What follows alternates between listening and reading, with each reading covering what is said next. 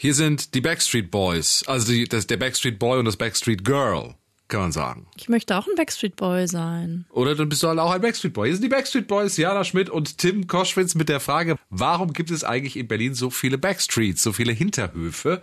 Und warum gibt es in manchen Bezirken ganz, ganz viele davon und in anderen fast gar keine? Das wollen wir heute klären. 100% Berlin. Ein Podcast von RBB 888. Zusammen mit dem Berlin-Portal Berlin, ich liebe dir.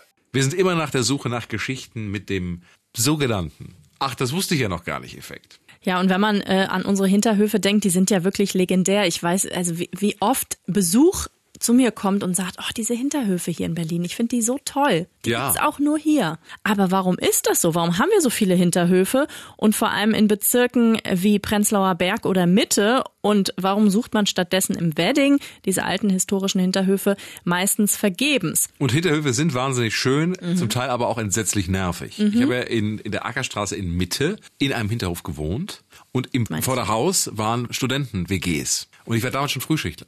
Und sag ich mal, ab Mittwochs wurde das Lernen zur Nebensache und zünftige Partys schalten vom Vorderhaus äh, über den Hinterhof in mein Hinterhaus. Und ich, ich habe doch sehr, sehr häufig sehr, sehr viel wach gelegen. Und Ja, ja, das ist das Ding, dass es so schön schallt, ne? Oder dass man im Sommer, wenn man mit offenem Fenster schläft, das hatte ich auch schon mal öfter, Pärchen, die auch mit offenem Fenster im Bett liegen, aber noch nicht schlafen, hört. Und wo ich dann auch dachte, Leute, lasst doch euer Fenster zu. Also solche, das sind halt so die Hinterhofgeschichten. Ja, oder auch, was auch sehr, sehr schön ist beim Hinterhof, äh, Pärchen, die Streit haben Sonntagmorgens und man sich dann relativ akustisch schnell für eine Seite entscheiden kann. Ja, man könnte dann einfach auch rübergehen und vielleicht Klaus hat recht. verhandeln. Ja, Saskia. Sag doch, äh, ich, ich habe Klaus jetzt lange genug zugehört beim Schreien und ja, er hat einen Punkt. Okay, von unseren mehr oder weniger schönen Hinterhofgeschichten gehen wir mal zurück ins Jahr 1800. Damals kommen immer mehr Menschen nach Berlin. Es müssen also neue Wohnungen her. Und jetzt müssen wir euch einen Mann namens James Hobrecht vorstellen. Architekt, macht 1862 einen Plan und der sieht so aus. Vorne an der Straße ein schickes Vorderhaus, da wohnt das Bürgertum. Dahinter ein Hof und dann das erste Hinterhaus. Und da wohnen dann oft die Arbeiter. Und dahinter oft noch mehr Hinterhäuser, teilweise sechs hintereinander. Da wohnt dann die ganz, ganz arme Bevölkerung, sodass man sozusagen vorne nur das Schöne gesehen hat und danach wurde es immer schlimmer. Vorteil der Bauweise, man hat dadurch ganz, ganz viele Wohnungen auf wenig Baufläche bekommen, gab viel Miete und das Ganze sollte auch eine gute soziale Mischung bewirken. Das hat der Stadtsoziologe André Holm in einem RBB-Interview erzählt. Die Idee war, dass man dann auf den Höfen, in den Hausdurchgängen tatsächlich in Kontakt kommt und dass die alte Dame aus dem Hinterhof, wenn sie krank ist, vielleicht ein Tellerchen Suppe bei der Apothekerfamilie vorne bekommt, weil man sich kennt und so austauscht. Und ähm, das war das Ideal der sozialen Mischung. Getrieben war das vielfach auch von der Angst, dass es eben konzentrierte Armutsviertel gibt und die dann eben noch unkontrollierbar sind, der Hort von Revolten, Aufständen und moralischem Verfall. Ja, und zwischen den Häusern war eben immer ein Hof, mindestens 5,34 Meter mal 5,34 Meter. Das war nämlich der Wendekreis einer Feuerwehrspritze. Besonders schick waren die Höfe allerdings nicht, erzählt Kunsthistoriker Boris von Brauchitsch. Die Höfe waren dunkel, sie waren feucht, sie waren im Grunde ungesund zu leben. Es gab oft keine Toiletten in den Wohnungen, sondern auf den Höfen. Für, eine, für einen Seitenflügel, ein Quergebäude gab es eine Toilette. Nicht schick, aber trotzdem tobt eben dort das Leben. Jeder kann von der Straße aus reinlaufen.